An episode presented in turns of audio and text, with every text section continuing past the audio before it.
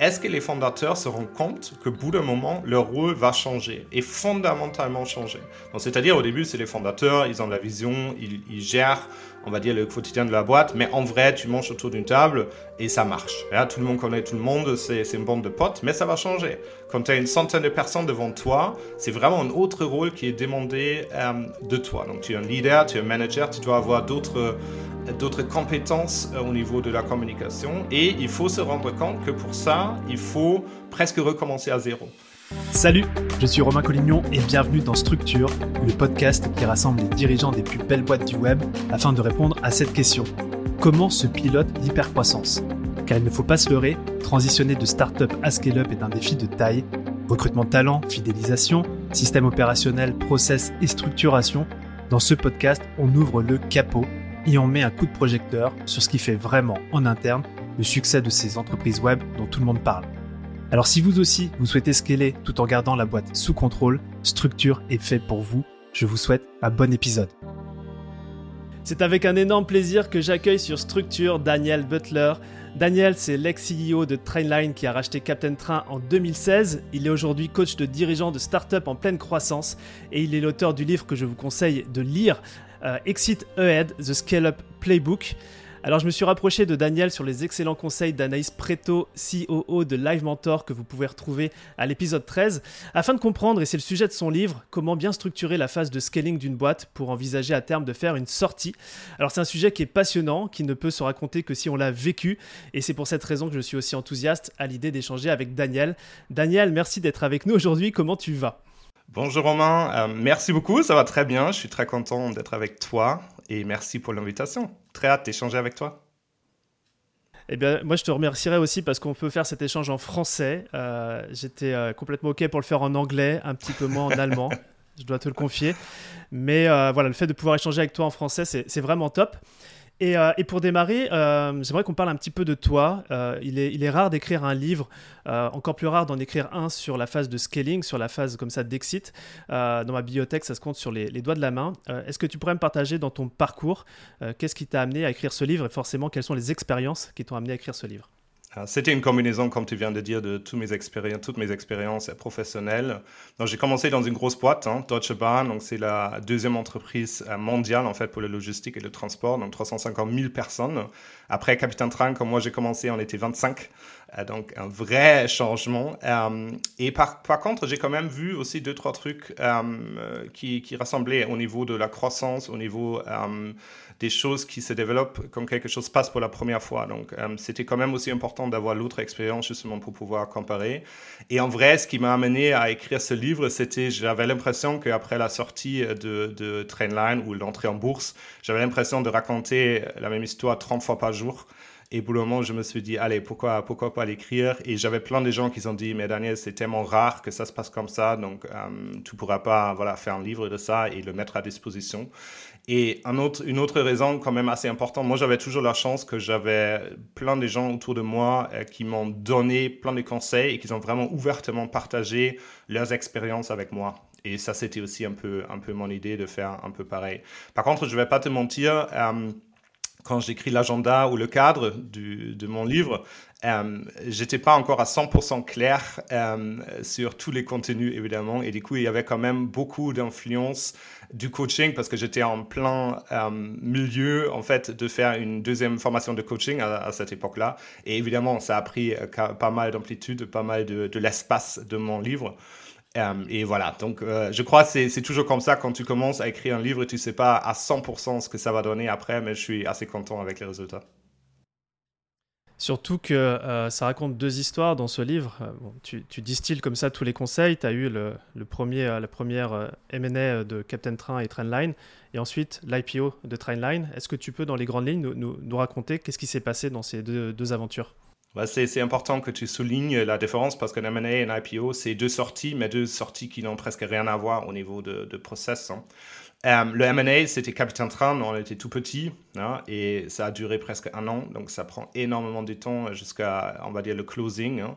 Donc euh, d'abord, tu te rapproches euh, à l'autre boîte, tu prends un peu la température, après il faut regarder est-ce qu'il y a une, une, chimistrie entre, entre les gens, est-ce que, est que ça, ça marche en vrai? Ça, c'est vraiment la question. Par contre, on était une, même pas une centaine à l'époque. C'est-à-dire, c'est pas évident de prendre une petite équipe, même de cinq personnes, hein, et surtout Jean-Daniel et moi, donc les, deux dirigeants euh, de la boîte, euh, qui ont investi énormément de temps euh, sur, sur ce sujet. et il faut faire très gaffe parce que souvent, c'est quand même important de le dire comme ça, ça ne marche pas et ça peut mettre des, boîtes dans un risque financier assez important. Hein. Donc, c'est vraiment important de, de quand même continuer la vie de la boîte. Et après, il y a un term sheet où tu te mets grosso modo d'accord euh, sur, on va dire, sur les conditions euh, du rachat. Et après, tu rentres dans les détails. Il y a un purchase shareholder agreement. Après, tu signes cet, cet agrément euh, et après, tu le, tu le closes. Hein. Et entre chaque étape, ils peuvent quand même se passer des trucs. Pourquoi tu parles de risque financier Alors j'imagine qu'effectivement, euh, quand, on, se, fait racheter, il y a beaucoup d'énergie et de temps à, passer dessus, mais euh, si ça marche pas, pourquoi il, peut y avoir un risque financier?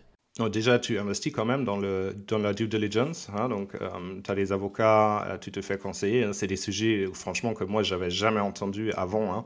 Donc, c'était tout nouveau et tu veux pas faire des fautes et tu veux pas, dans une négociation, tu dois aussi être aperçu comme, comme assez fort. C'est-à-dire, si ça ne se fait pas, euh, ça ne va pas être euh, pris en charge par la, par la boîte qui potentiellement pourra te racheter.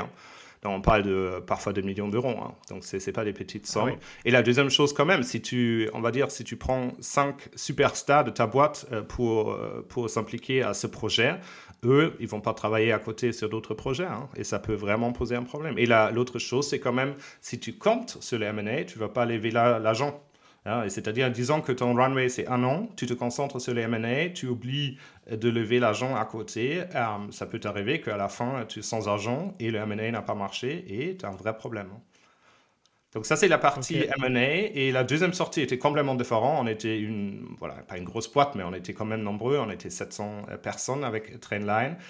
Et on a essayé de faire un IPO, une entrée en bourse euh, en plein Brexit. Donc ça, c'était en plein préparation de Brexit, je devrais dire.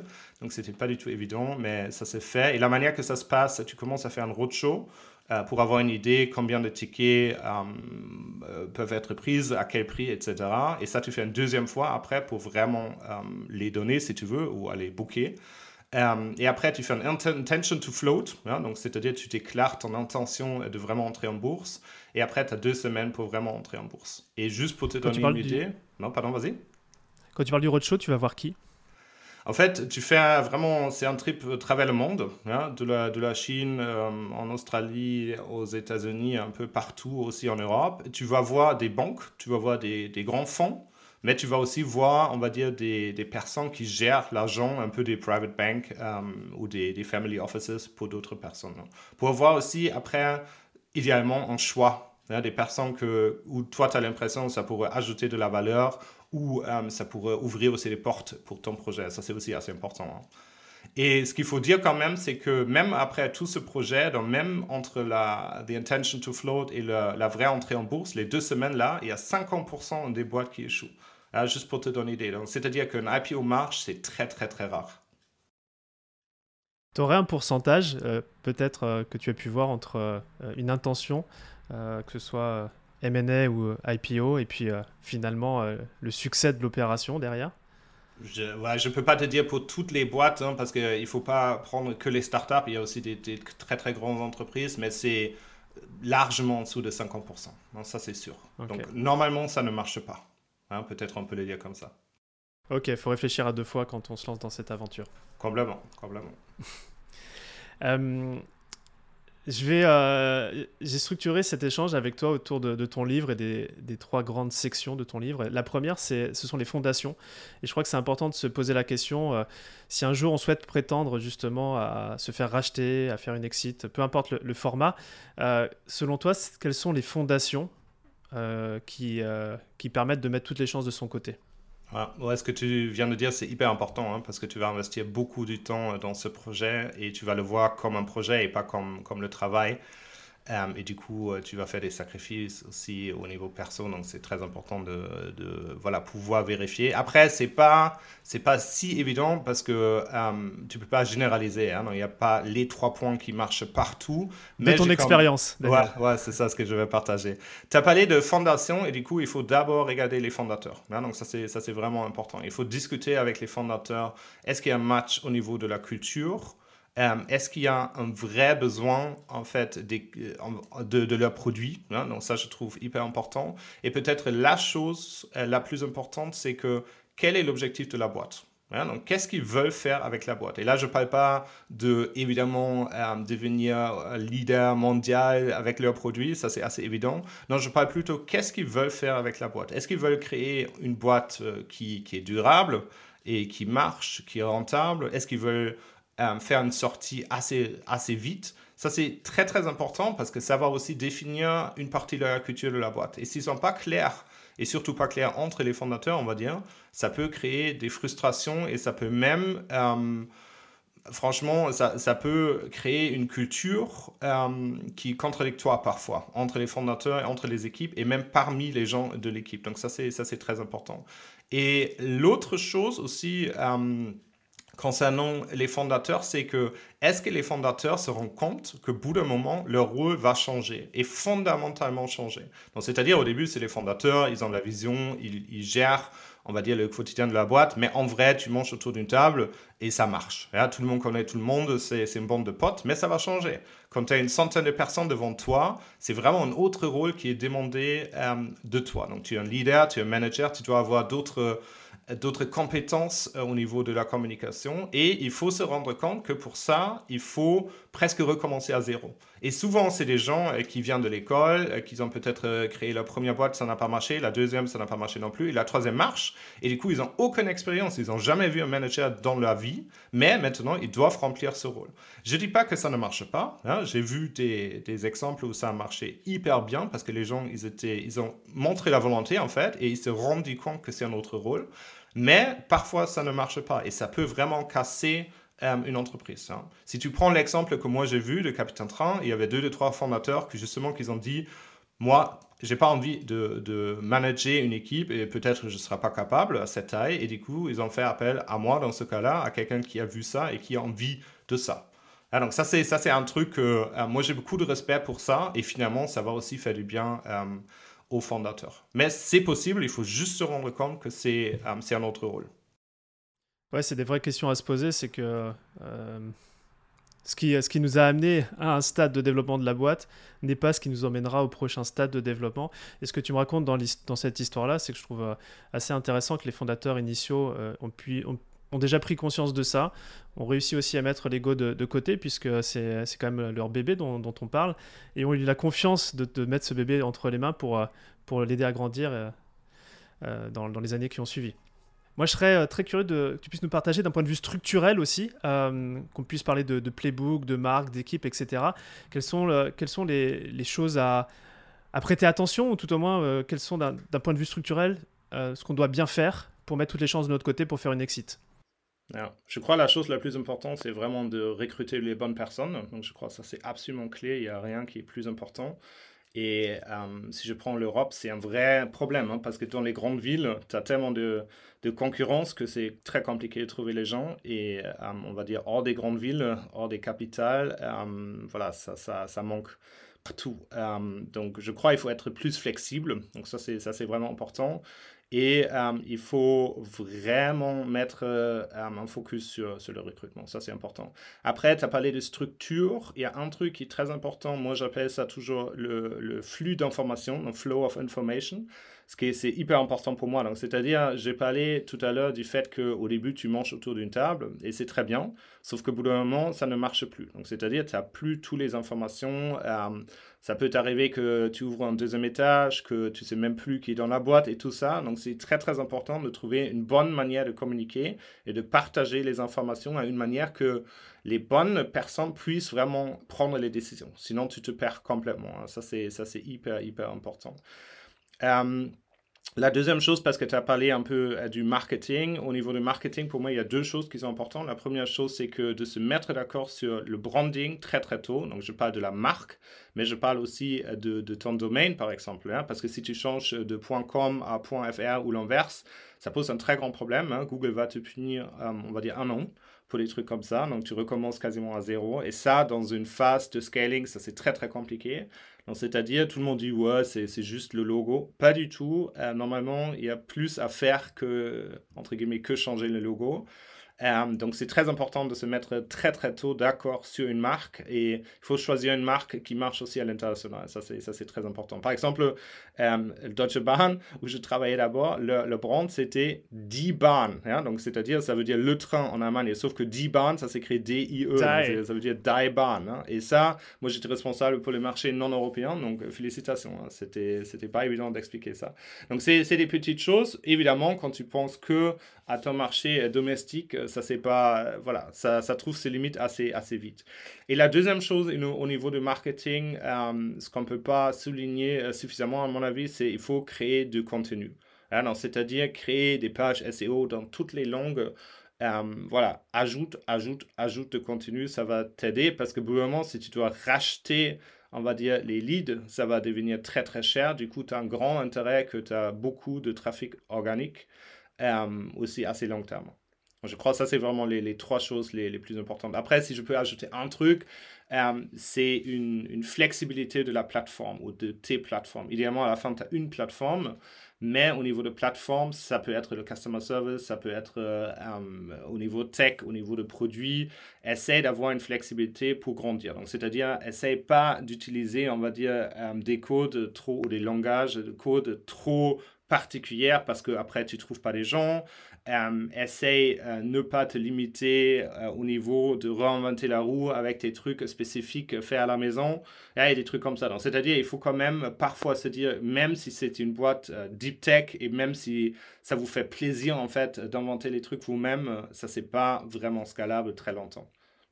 Très clair. Et moi, je te pose la question un peu ouvertement. Est-ce que qu'on parle, qu'on ait l'ambition ou non un jour de faire une exit, est-ce que tu as le sentiment que tout ce que tu viens de partager, c'est juste des bonnes pratiques à adopter Je pense notamment à la marque, peu importe l'intention qu'on a derrière? Et ta question derrière, c'est quoi? Ma, question, c'est simplement est-ce qu'on est qu'on doit prendre. Est-ce que c'est intéressant de prendre. Je, pense, je prends l'exemple de la marque. Est-ce est qu'on a besoin, entre guillemets, de se prendre la tête à, développer une marque internationale, etc., et à se poser dessus, peu importe si à terme on souhaite vendre ou pas? Euh, Oui, à mon avis, oui. Parce que euh, même si on veut se faire acheter, on va dire dans 2-3 ans, euh, cette boîte-là euh, peut avoir un intérêt de comprendre. En fait, ça ne marche pas parce que si tu, si la boîte sait que la boîte, on va dire, une autre boîte te regarde, veut te racheter et voit qu'en en fait, ils n'ont aucune marque qui marche pour international, ils vont savoir, OK, ils pourraient jamais fonctionner sans nous, du coup, le prix, c'est la moitié. C'est-à-dire, ce que tu veux montrer quand même, idéalement, tu penses pas à créer une boîte euh, pour se faire acheter. Tu crées une boîte pour créer la valeur et pour ajouter une valeur pour la société. Et du coup, l'idée, c'est quand même de répondre à un vrai besoin. Et si avec ta marque, tu n'arrives pas à répondre à ce besoin, ça n'a aucun sens. Et évidemment, les, les, autres boîtes le voient. Et du coup, l'intérêt euh, de te racheter, c'est beaucoup, euh, beaucoup moins grand. Quoi. Ok, très clair. Dans ton livre, tu, tu, parles de différencier deux facettes chez une scale-up. Tu, tu dis it can scale, it can grow. On a deux mm. termes, scale, and growth, et parfois je trouve que c'est des mots qui sont interchangeables. Euh, est-ce que tu pourrais nous, expliquer la, différence majeure entre ces deux termes? Ouais, tout à fait. maintenant, c'est un peu les, les formations euh, classiques de, de l'économie hein, de, de, base, je me rappelle de, de mes études, mais c'est vraiment important la, différence, c'est-à-dire la croissance, et en fait je crois ça vient aussi un peu avec les, les anglicismes qu'on a ajoutés dans toutes les langues. Hein. En allemand, euh, il y a un, troisième mot pour ça qui, qui veut encore dire d'autres choses, mais je suis complètement d'accord, c'est quasiment euh, utilisé interchangeable et c'est pas correct. Donc croissance, growth, ça veut dire que, on va dire, tu doubles ton équipe, et tu as deux fois le output. C'est-à-dire, avec l'argent, tu peux ajouter euh, de, croissance et du coup, tu as un output qui, qui croît, on va dire, linéaire. Donc, tu vas avoir exactement le même output euh, que, que tu as mis dedans. C'est très bien. Si tu as beaucoup d'argent, tu peux le faire.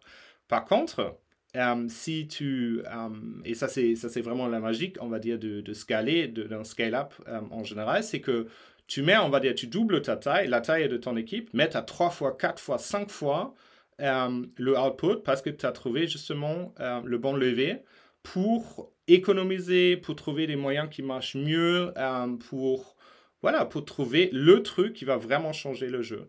Et quand tu as trouvé ça, tu deviens vraiment intéressant pour d'autres et tu vas vraiment trouver des moyens à croître très vite. un exemple que j'ai dit tout à l'heure, par exemple, si tu fais beaucoup de, si tu crées beaucoup de contenu, hein, et au lieu d'ajouter deux langues, tu ajoutes tout de suite 15, hein, tu vas avoir beaucoup plus euh, d'output que tu as pensé au début. Donc, c'est-à-dire, c'est, c'est, plus linéaire, euh, c'est vraiment une croissance euh, exponentielle que tu, que tu verras. C'est c'est aussi, j'ai le sentiment, euh, tu me dis si je me trompe, une, euh, une de, de, la vision en fait. C'est-à-dire, on peut tout à fait se dire on fait un x2, euh, on double les langues, ou directement se dire on fait un x15. ça, ça, cette vision-là, elle, vient de, elle vient de Daniel, elle vient des fondateurs. C'est un état d'esprit, justement, de, de la scale-up C'est un état d'esprit. Donc, en fait, euh, ça, ça, vient des fondateurs. Évidemment, tout vient au début des fondateurs parce qu'au début, il n'y a que eux. Mais après, ça vient de la culture de la boîte. Hein. C'est-à-dire avec les recrutements que tu, euh, que tu fasses et avec, euh, en fait, le pouvoir que tu donnes aux recrues. Parce que c'est quand même ça l'idée. Hein. L'idée, c'est pas que c'est que les fondateurs qui, qui peuvent décider tout. c'est pas du tout l'idée. Donc, pour moi... Euh, la clé pour le succès euh, d'une boîte euh, qui, qui scale, c'est vraiment qu'à la fin, les gens en charge, ils ont le pouvoir pour décider. Là, il est assez autonome d'ailleurs. Et pour ça, c'est important d'avoir les bonnes personnes qui, qui, partagent justement la bonne culture. Et à la fin, si tout le monde a la bonne culture de cette vision, ça va se faire presque automatiquement. Et c'est aussi un peu le, le contre-check, si tu veux, parce que si tu vois que quelqu'un va dans un sens complètement différent, avec les pouvoirs qu'ils ont, il faut se poser la question, est-ce que la culture est plus la bonne? Est-ce que peut-être la vision est plus claire? Ou est-ce que tu as recruté la mauvaise personne? Ok, bah, je crois que ça fait une transition euh, assez, assez simple sur la, prochaine question que je voulais te poser. Euh, tu l'as mentionné dans, cette, euh, dans cet échange, tu l'as mentionné aussi dans ton livre que l'un des plus gros challenges dans la phase de scaling, c'était les changements permanents de la taille de l'équipe. vous êtes passé de 25 à 500. J'ai lu aussi qu'en 9 mois, vous aviez recruté 100 nouveaux collaborateurs. Bref, ça fait, ça fait du monde. On n'est plus autour de, tous autour de la table. quels, sont, quels sont les sujets principaux qui sont discutés euh, avec euh, euh, le mot équipe, ou tout au moins sur les sujets équipe, dans une phase de scaling je crois la, la, chose la plus importante, je viens de la mentionner, c'est le changement de la culture. Donc, il faut se rendre compte qu'il y a un changement de la culture. Hein. C'est lié au fait que pour le moment, tu connais plus les gens, euh, tu as l'impression qu'il se passe des projets que tu ne connais pas, tu vas découvrir un, un canal Slack que tu connaissais pas et tu vas penser, non, comment c'est possible, c'est plus ma boîte. Mais tout ça, c'est normal. Hein. Mais il faut accompagner ça, il faut expliquer ça, il faut communiquer ce changement. Ça, c'est très, très important. C'est-à-dire, ça aide de s'attendre à ce changement. Déjà, ça, c'est la première chose. Après, j'ai parlé de, euh, d'autonomie. Je trouve ça très important. Par contre, c'est assez intéressant. Les gens pensent souvent qu'il ne faut pas mettre l'hierarchie, il ne faut pas mettre une organisation pour donner plus l'autonomie. Moi, je suis vraiment convaincu que c'est l'inverse, en fait. Il faut donner une, organisation qui marche, euh, pour justement euh, autonomiser, pour responsabiliser les gens. C'est-à-dire, une hiérarchie, pour moi, c'est pas là pour dire, moi, je suis plus important que toi, mais tout le monde ajoute un maximum de valeur à sa place, ça c'est très important. Et une hiérarchie, pour moi, c'est surtout une promesse de qualité de communication. C'est-à-dire, la personne en haut, si tu veux, hein, le PDG, doit faire une sorte que les informations qui vont arriver que chez lui, on va dire le board, un peu ce qui se passe à l'extérieur et tout ça, doit être communiqué. Et dans l'autre sens. Hein. C'est-à-dire, ça ne veut pas dire que le PDG est plus important que le stagiaire, mais ça veut dire qu'une organisation, ça aide à communiquer correctement. Et aussi, d'ailleurs, quand tu arrives dans une entreprise de 700 personnes, de trouver ta place, un repère. Parce que sinon, tu es complètement perdu. Hein. C'est-à-dire, pour garder la responsabilité et l'autonomie, c'est important de trouver une organisation qui marche. Donc ça, c'est la première chose. Et après, le risque avec ça, c'est que et j'ai vu ça dans toutes les boîtes, hein, d'ailleurs, euh, dans les grosses et dans les petites. Au bout d'un moment, il y a un peu de politique. C'est-à-dire, le marketing, il commence à faire le marketing pour faire le marketing et plus pour promouvoir les produits. Euh, le finance pareil, la finance pareil, euh, le produit pareil, customer service pareil, et ça ne marche pas. C'est-à-dire, il faut toujours recentrer la boîte autour du produit autour du client. Il faut toujours se poser la question, est-ce que ce que moi je fais aujourd'hui ajoute de la valeur pour le client? Hein. Et si ça, c'est pas le cas, il faut intervenir. C'est une question que j'allais te poser. Hein. Il y a certains problèmes qui, qui, émanent à un certain moment quand on pense en silo avec les différents départements. Et j'allais te poser la question comment s'en prévenir et tu viens d'y répondre. Customer centric, ça met tout le monde d'accord. Tout à fait. Et moi, ce que, ce que nous, on a fait deux, trois fois d'ailleurs, on a changé l'organisation autour de ça. C'est-à-dire, au début, c'était assez cool parce que Jean-Daniel, par exemple, il était en charge pour le produit. Moi, j'étais en charge pour tout le reste.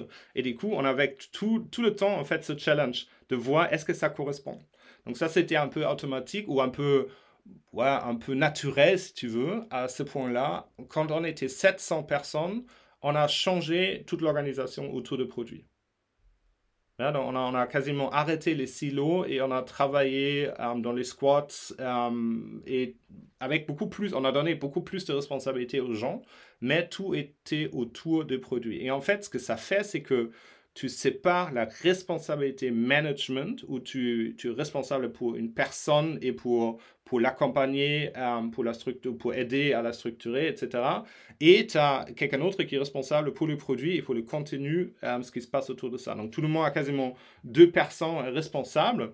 Euh, et comme ça, tu as encore une fois ce, double check, ce que je disais tout à l'heure. Et comme ça, il y a aussi un peu cette énergie de se poser les bonnes questions. Mais ça prend beaucoup de temps et je déconseille de le faire trop tôt. Hein, je déconseille de le faire dans une boîte avec 100 personnes parce que ça va donner, poser plus de friction, on va dire, que, euh, que ça va aider. Hmm. J'aimerais euh, revenir sur cette notion de, prise de décision.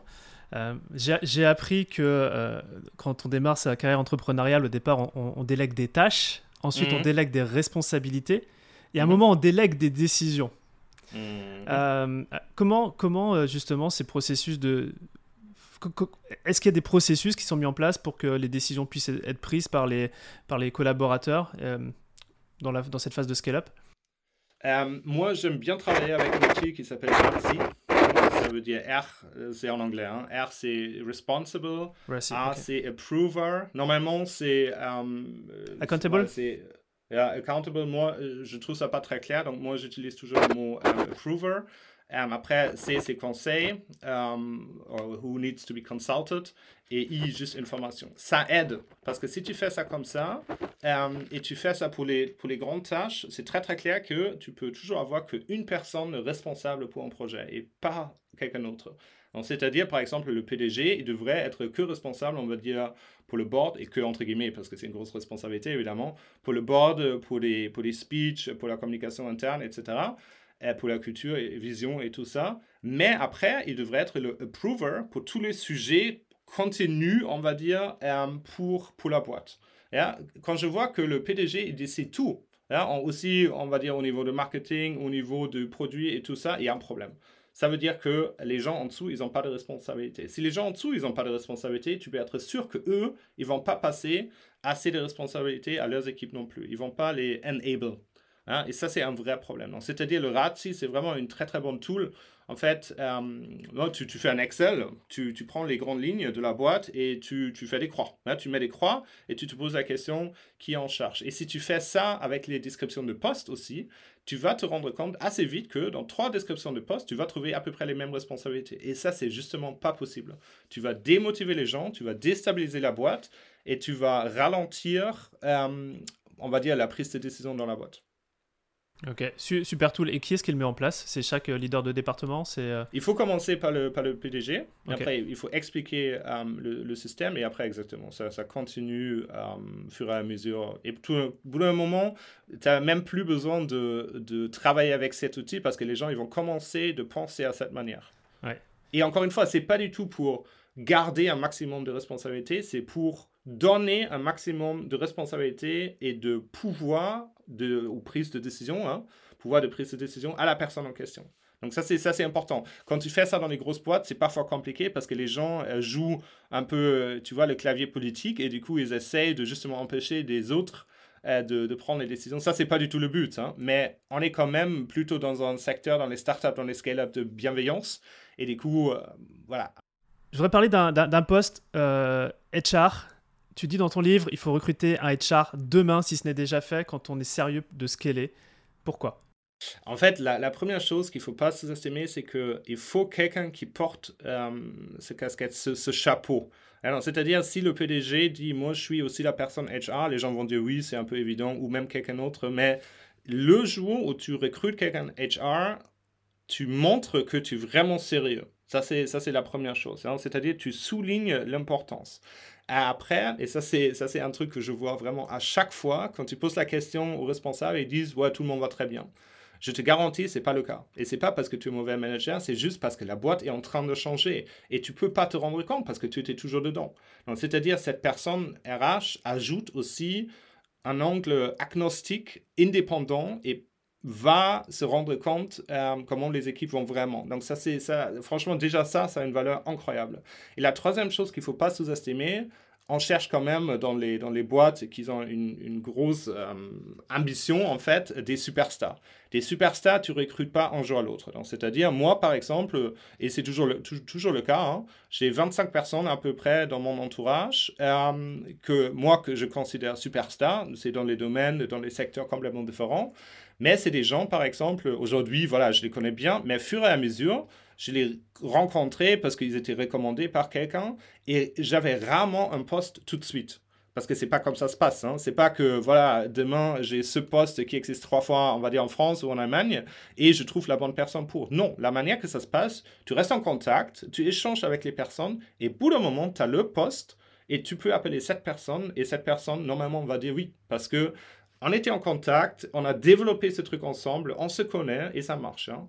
Et c'est pour ça aussi que à chaque fois, j'ai aussi amené deux, trois personnes. Là, je viens d'installer deux, trois um, C-level dans, des, dans les boîtes euh, parce que c'est vraiment des personnes et des profils qui sont très, très, très, très rares. Et aussi pour ça, tu as besoin de, de quelqu'un en RH qui t'accompagne sur ce truc. Parce que sinon, en vrai, jusqu'à, je sais pas, en fait, ça s'arrête jamais. Je voulais dire jusqu'à 200 personnes, mais en vrai, ça s'arrête jamais. Le PDG pourrait passer, euh, je sais pas, 90% de son temps à recruter et à trouver des bonnes personnes. Et ça, c'est pas, ça, c'est pas gérable et c'est pas durable. Ouais, c'est, euh, ça me parle beaucoup que tu mettes de la conscience, justement, sur. Euh, alors, j'ai bien compris le fait que tu, tu, tu, nourris une relation avec des superstars que tu as identifiés. Mm. J'ai la question qui viendrait en amont comment tu identifies ces personnes-là? Est-ce hmm. qu'il y a une démarche proactive? Comment tu fais ça? Euh, C'est un mélange de tout. Hein. Donc, je crois la chose la plus importante, c'est euh, de connaître les personnes qui te recommandent aussi des superstars. Alors, c'est-à-dire, si au début, c'est pas évident. Au tout début, c'est vraiment pas évident parce que tu connais personne, tu sais pas comment chercher les gens. Mais normalement, ça suffit d'avoir un, une ou deux personnes dans ton réseau euh, à qui tu puisses faire confiance et où tu sais que voilà, ils partagent la bonne culture, ils ont, on va dire, la même barre au niveau de, niveau de qualité et tout ça. Et eux, après, ils vont te, euh, voilà, ils vont t'aider à rencontrer les bonnes personnes. Donc ça, c'est la première, ça, c'est la première piste, si tu veux. La deuxième piste, c'est, euh, tu parles à d'autres personnes, euh, d'autres, d'autres PDG, tu, je sais pas, tu fais des séminaires, tu rencontres des gens à gauche et à droite. Euh, ça, c'est, ça, c'est un truc qui aide bien. Et après, parfois, il faut aussi vraiment euh, se faire aider par des chasseurs de tête, par exemple. Mais même, encore une fois, pour les chasseurs de tête, ça m'est arrivé plusieurs fois que les personnes, ils m'ont dit non, cette fois-ci. Et deux ans plus tard, j'avais un autre poste, euh, et je les appelais, je, voilà, gardez en tête, quoi. Et ça a marché. Alors, il ne faut, faut pas il faut surtout pas prendre ça personnellement si quelqu'un dit non à toi. Il dit pas non à toi personnellement, mais il y a un contexte. Hein. Peut-être la personne n'a pas envie de bouger, peut-être euh, c'est pas le bon moment parce qu'ils ont eu un enfant ou quoi que ce soit. Il y a trois milliards de raisons, mais tu restes en contact si tu as l'impression c'est vraiment euh, quelqu'un exceptionnel. Et encore une fois, les superstars, c'est très très très rare. Ouais. Ce, que, ce qui me rassure, c'est que le, les superstars traînent avec des superstars. Donc il suffit que tu en identifies quelques-uns. Ah. Euh, et, généralement, les autres sont, sont pas ouais, c'est pas faux. Et puis, et puis ce que j'entends aussi, c'est que euh, souvent quand on a... Euh, d'ailleurs, tu, tu, en parles dans ton livre, que quand tu, as, tu vois dans le développement de la boîte, à 9 mois, 1 an, des, des, des, postes, des rôles qui vont s'ouvrir, mm. tu commences déjà à, à, à, chercher pour pouvoir le promouvoir dans, dans un an. Donc c'est quand même une, une, une vision de... Euh, c'est pas le moment où, tu dois recruter que tu mets la fiche de poste, qu'il faut se poser la question. Non, et complètement. Et en fait, pour revenir à l'organisation, moi j'avais toujours en tête l'organisation dans 9 mois et dans 18 mois. Hein, donc j'avais vraiment Pourquoi ces deux dates C'était un peu mon, mon expérience qu'après 9 mois ça change et après 18 mois ça doit changer sinon on devient trop confortable dans la manière que ça fonctionne et les gens deviennent confortables, euh, on ne se pose plus les questions, il y a plus cette friction euh, qui invite aussi, aussi l'innovation, donc ça c'est, ça c'est important. Il faut aussi vraiment systématiquement changer les choses, mais euh, surtout parce qu'après 18 mois, il y a tellement des postes ouverts que j'avais toujours en tête, ok, ça c'est l'organigramme, et ça c'est les deux, trois postes qu'il faut absolument trouver d'ici, en vrai, 9 mois pour avoir un poste dans 18 mois. Et comme ça, j'ai quasiment scanné tous les gens que j'ai rencontrés. Hein en posant la question Ah, là, ça pourrait matcher. Si c'est pas lui, peut-être je connais quelqu'un d'autre. Ok, très bien, hyper intéressant. Donc ça, c'est ta responsabilité, c'était ta responsabilité. Tout à fait, pour les, donc pas pour toutes les postes dans la boîte, mais on va dire pour les gens qui rapportent à moi et pour les, on va dire les, les postes clés pour la boîte, évidemment, ça c'est aussi le rôle d'un PDG, complètement. Ok, très clair, hyper intéressant. Euh, J'aimerais qu'on parle euh, de, la, de la phase de sortie et de l'exit mhm. euh, avec. Euh, on va pas parler de la structuration de la boîte, mais plutôt de l'entrepreneur. Mhm. Parce que tu dis que cette phase de scale-up, c'est à la fois un sprint et un marathon. Et que pour tenir le rythme, il faut être un athlète business. alors j'aimerais bien prendre tes, conseils pour être, pour être au top de la performance quand tu es un leader. Donc c'est surtout une question de résilience, hein. donc euh, de vraiment rester dans le, dans le jeu, de ne pas désespérer, ça c'est hyper important. Et pour pouvoir faire ça, il faut prendre des reculs. C'est-à-dire, euh, j'aime bien ce mot, to zoom out, donc prendre vraiment deux, trois pas euh, loin de ce que tu fais aujourd'hui pour te poser la question, qu'est-ce qui, qu'est-ce qui est vraiment important? Parce que parfois on se perd dans les détails et on a l'impression c'est hyper lourd, il euh, n'y a, pas de solution, mais en vrai, il y a toujours une solution. Il faut juste se poser la question, est-ce que là, ça touche à un point clé, à un point important, ou est-ce que c'est peut-être juste le moment euh, qui te fait penser que c'est très grave? Donc ça, c'est important. Euh, et dans ce contexte, peut-être un truc qui aide aussi, essayer de séparer le fond du, du forme de la forme, pardon.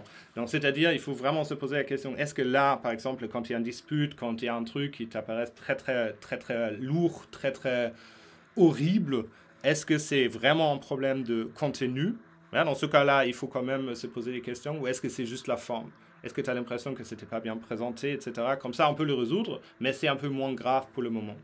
Hein. Et si tu, si tu le fais comme ça, c'est-à-dire zoom out, mets-toi sur un niveau méta pour te poser les bonnes questions. Est-ce que tu travailles? Sur le bon truc Est-ce que tu investis ton énergie sur le bon sujet? Et l'autre point, est-ce que euh, est-ce que c'est un sujet du fond ou euh, de la forme? Normalement, tu arrives à voilà, aller assez loin. J'ai un de mes coachs qui me disait euh, sur une citation comme ça If we take a step back. Ça m'est toujours resté, donc c'est le zoom out exactement.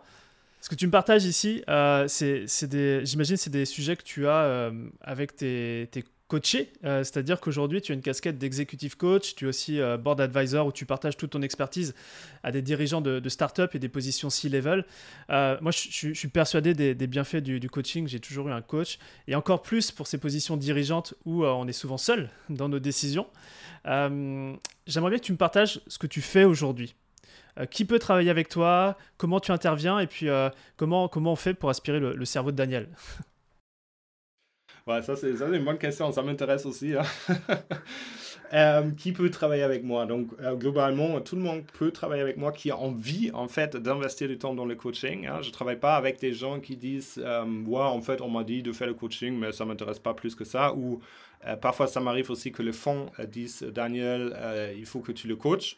Et après, quand je parle à la personne, en fait, la personne n'a pas envie. Donc, c'est n'est pas comme ça marche. Donc, c'est vraiment quelqu'un qui a envie d'investir le temps euh, dans le coaching. Ça, c'est la chose la plus importante. Après, euh, moi, parce que c'était un, un, peu le rythme de ma vie et de ma carrière, j'aime bien travailler avec les gens qui, qui viennent ou qui vont prendre un peu plus de responsabilité dans leur carrière. C'est-à-dire, soit parce que la boîte est en train de, de croître. Euh, je coach aussi des corporates, d'ailleurs. Je coach aussi des, on va dire, des gens qui vont prendre la responsabilité aussi level ou qui viennent de prendre la responsabilité aussi level, des très très grosses boîtes parfois. Parce qu'encore une fois, le challenge est assez pareil. Le, le challenge, c'est de rester entrepreneur dans la tête, mais de gérer une organisation et de mettre en place une organisation qui marche. C'est-à-dire de prendre mentalement la responsabilité pour le rôle et de se rendre compte quels sont les points les plus importants pour y arriver pour réussir et euh, au niveau de communication, quels sont, quels sont les points euh, très, très importants. Après, euh, tu viens de le dire, Romain, il y a quand même une différence entre coaching et advising. Coaching, normalement, tu poses que, entre guillemets, des questions parce que tu es convaincu que la personne en question a déjà tout, on va dire, en lui, en elle, ce qu'il faut. Et advising, c'est plutôt, tu me poses une question, je te donne une réponse. Hein. Moi, je crois euh, la réalité, c'est un peu entre les deux. C'est-à-dire, moi, je ne suis pas un coach dogmatique. Hein, c'est-à-dire, euh, il y a aussi des gens qui disent j'ai envie de travailler avec toi, Daniel, en tant que coach. Par contre, je veux aussi profiter de ton expérience, justement. Et évidemment, si quelqu'un me pose une question et je l'ai vécu et j'ai une idée, je vais répondre. Hein, il n'y a aucun problème. La chose la plus importante pour moi dans le coaching, c'est par contre que la personne reste en charge de son propre coaching. C'est-à-dire, chaque séance, je pose la question euh, de quoi est-ce qu'on va, sur quoi est-ce qu'on va travailler. Moi, je vais toujours garder en tête, on va dire, les, objectifs un peu, un peu plus long terme. Mais le but, c'est aussi qu'à la fin du coaching, euh, le coachee a trouvé certains mécanismes et on va dire, a compris la manière que, que la personne en question travaille et fonctionne, le coachee pour continuer sans moi. Hein. Moi, je ne suis pas un coach qui essaye de rendre les gens, on va dire, dépendants du, du, coach. Ça arrive, hein. Euh, plutôt l'inverse. Hein. Donc là, je reviens un peu à ce que je disais tout à l'heure au RATI. Euh, le R, euh, c'est toujours le coachee et jamais le coach. Est-ce que tu pourrais je, suis en train de tisser des liens entre tout ce que tu nous as partagé. Euh, quand je te parlais des fondations de la startup, tu as parlé des fondateurs. Moi, je suis persuadé qu'un fondateur doit se faire coacher. C'est pour ça que je te posais des questions là-dessus. Euh, et en même temps, euh, c'est quoi le process quand il y a un dirigeant qui souhaite travailler avec toi Comment tu démarres? Parce que là, tu as parlé d'objectifs, tu as parlé de. C'est quoi le process? Première chose, vraiment la chose la plus importante, c'est est-ce qu'il y a une chimie? Est-ce qu'il y a une chimie qui marche entre, euh, entre le coach potentiel et, et moi? Hein, Dans les deux sens d'ailleurs. Ça m'arrive que moi j'ai dit non, ça m'arrive qu'un coach dit non. Euh, et je trouve ça très important. Et il ne faut pas prendre ça euh, mal ou, personnellement comme une insulte. Pas du tout. Hein. c'est du temps très très personnel aussi qu'on passe ensemble. Parce qu'évidemment, tu coaches une personne au niveau professionnel, mais il y a aussi évidemment l'impact perso. Hein. C'est une personne qui a un côté professionnel et un côté personnel et ça, ça joue. Donc c'est hyper important que ça matche au niveau perso aussi. Donc ça c'est ça c'est la chose la plus importante. Et après la manière que moi je démarre le coaching, c'est on prend vraiment de temps pour être très très clair sur les objectifs parce que c'est assez intéressant. Souvent les coachs viennent avec deux trois idées de leurs objectifs et après je demande Comment tu veux mesurer, par exemple, le, résultat hein? Une question que j'aime bien poser, c'est que si tu demandes, par exemple, à ton partenaire, à, je sais pas, à ton cofondateur, dans six mois, qu'est-ce qu'il a vu en temps de changement? Qu'est-ce que tu veux qu'il dise? Hein? Donc ça, c'est ça, c'est une question pour mesurer. Et fur et à mesure, ils se rendent compte que, en fait, les, les objectifs qu'ils avaient en tête étaient soit pas les bonnes, soit ils n'étaient pas suffisamment clairs. Donc on travaille vraiment là-dessus, parce que si tu n'es pas clair sur tes objectifs, c'est sûr et certain que tu vas pas les atteindre. Donc ça, c'est la première chose. Après, j'aime bien faire, un, ça s'appelle 360 euh, feedback. Et 360 parce que ça regarde tout autour de toi. Alors, c'est-à-dire, euh, j'interview, en fait, c'est les personnes euh, qui, eux, ils ont choisi, mais je vais faire une sorte que ça, ça on va dire, c'est assez représentatif pour tout ce qui se passe euh, autour de la personne en question. Donc, c'est-à-dire, on parle, on va dire, à quelqu'un au board, on parle au cofondateur, on parle à quelqu'un dans l'équipe. Parfois, je parle aux femmes, aux partenaires, euh, j'ai parlé aux frères, aux sœurs, donc tout. Et après, euh, pour moi, c'est pas du tout important qui a dit quoi. Pour moi, ce que je cherche, c'est est-ce qu'il y a des points en commun, est-ce qu'il y a des fils rouges, et surtout, est-ce qu'il y a des blind spots. Est-ce qu'il y a des, une sorte d'espèce euh, aveugle ou noire que les gens connaissent pas d'eux-mêmes. Parce que c'est très important de vraiment savoir euh, comment ils sont aperçus. Parce que tu vas jamais atteindre tes objectifs si tu penses il faut faire ABC sans savoir comment les autres vont t'apercevoir. Hein. Et par exemple, quand tu es dirigeant euh, d'une équipe et les gens te voient complètement différent, c'est important de comprendre comment tu es aperçu. Et quand tu as vraiment bien défini tes objectifs, quand tu es clair sur la manière que tu es aperçu, tu vas travailler sur deux, trois options. Après, tu vas choisir des options qui te paraissent importantes pour arriver ou pour atteindre tes objectifs. Et on y va. Et ça prend normalement, on va dire, deux mois jusqu'à tu vois du progrès après. Par contre, après, ça devient intéressant et c'est pour ça que je dis toujours c'est six mois. Parce qu'après, c'est important de ne pas retomber sur le mécanisme, sur la routine qu'on a développée. On est tous des, êtres humains avec des habitudes, mais de vraiment casser un peu la structure pour mettre en place la, nouvelle structure pour toi qui marche. Et c'est pour ça, après 4, 5 et 6 mois, tu vois, quand tu as fait vraiment un changement pendant 3 mois, tu vas les garder. Et c'est là où je dis, OK, I'm out. Euh, tu as tout ce qu'il te faut et tu vas, tu vas réussir aussi euh, durablement sans moi. Très clair. les blind spots, généralement, s'ils sont là, c'est pas par hasard, c'est qu'inconsciemment, il y a des choses. Euh, on en a tous. j'aimerais, merci Daniel, j'aimerais terminer cet échange sur trois questions très rapides. tu es aujourd'hui un mentor ou un coach pour, pour beaucoup, et j'aimerais savoir si tu as une ressource qui t'a aidé, toi, alors que ce soit en termes de, euh, de mentors, de livres, de podcasts sur, sur lesquels tu as pu bâtir finalement toute cette expertise moi, je suis quelqu'un qui, aime bien échanger avec les gens. Donc, pour moi, c'est vraiment les mentors. Donc, euh, j'ai trois mentors. Euh, je crois le, le, plus récent, ça fait six ans hein, qu'on échange. Et les autres, c'est 10 et 20 ans. Hein, c'est-à-dire, on a vraiment créé des liens très, très proches. Et c'est des gens que j'appelle pour les petites et grandes questions, parfois même perso. Et on est devenus, pas des potes, mais on est, on est devenus proches. Et pour moi, ça, c'est vraiment euh, ma, voilà, c'est ma source, euh, parfois aussi pour, euh, pour prendre un peu de recul, mais aussi parfois pour relativiser des choses, hein, pour mettre en perspective, pour comprendre est-ce que c'est vraiment grave ou est-ce que c'est peut-être quelque chose complètement normal. Très bien. Je vais te poser une question, c'est pas une question de, de coach, mais c'est très similaire à ce que tu fais avec tes coachés.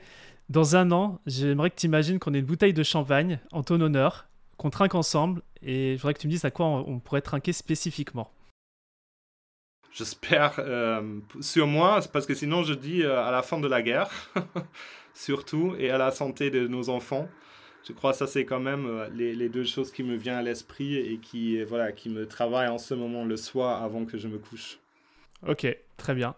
Et si tu devais résumer notre échange en trois conseils clés, tu reflètes sur tout ce qu'on a pu partager là, ce serait quoi ces trois conseils?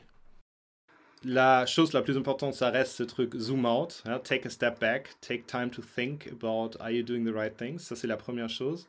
La deuxième chose, c'est de te euh, entourer euh, avec les bonnes personnes. Et quand je dis les bonnes personnes, quand tu quand as beaucoup de responsabilités, toujours, ça vient vraiment avec automatiquement, tu es un peu seul. Hein. tu es un peu lonely dans le sens que tu peux pas euh, partager tout avec les équipes. Du coup, c'est très important d'avoir des gens avec justement... Euh, euh, tu, tu, pourras échanger, ça c'est la chose euh, la plus importante, mais aussi des gens qui t'aident à vraiment garder les pieds sur terre. Ça c'est aussi important, parce que sinon tu peux aussi perdre un peu le sens pour la réalité, et ça peut te faire très très mal. Donc ça c'est la deuxième chose. Et la troisième chose, c'est cet aspect de résilience. hang in there. ça peut être la fin, ça peut pas être la fin, tu, tu, tu sauras mais euh, perds pas ton énergie à te poser trop de questions par rapport à ça. Donc vraiment, hang in there.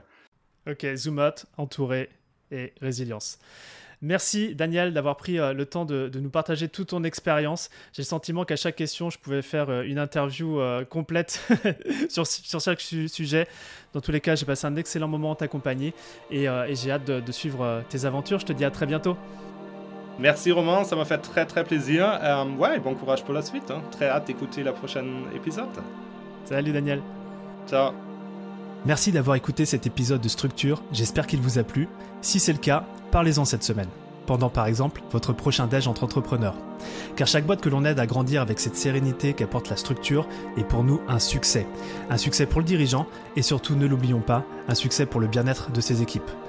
Maintenant, si vous souhaitez contribuer encore un peu plus à cette mission, abonnez-vous et laissez-moi un commentaire sympa accompagné du fameux 5 étoiles sur Apple Podcast. Ça fait toujours plaisir. Et évidemment, si on peut vous aider à connecter et à échanger avec d'autres entrepreneurs qui sont eux aussi en hypercroissance, c'est notre métier. Envoyez-nous simplement un email à structure@romaincollignon.com et on trouvera forcément un compte entrepreneur fait pour vous. À bientôt.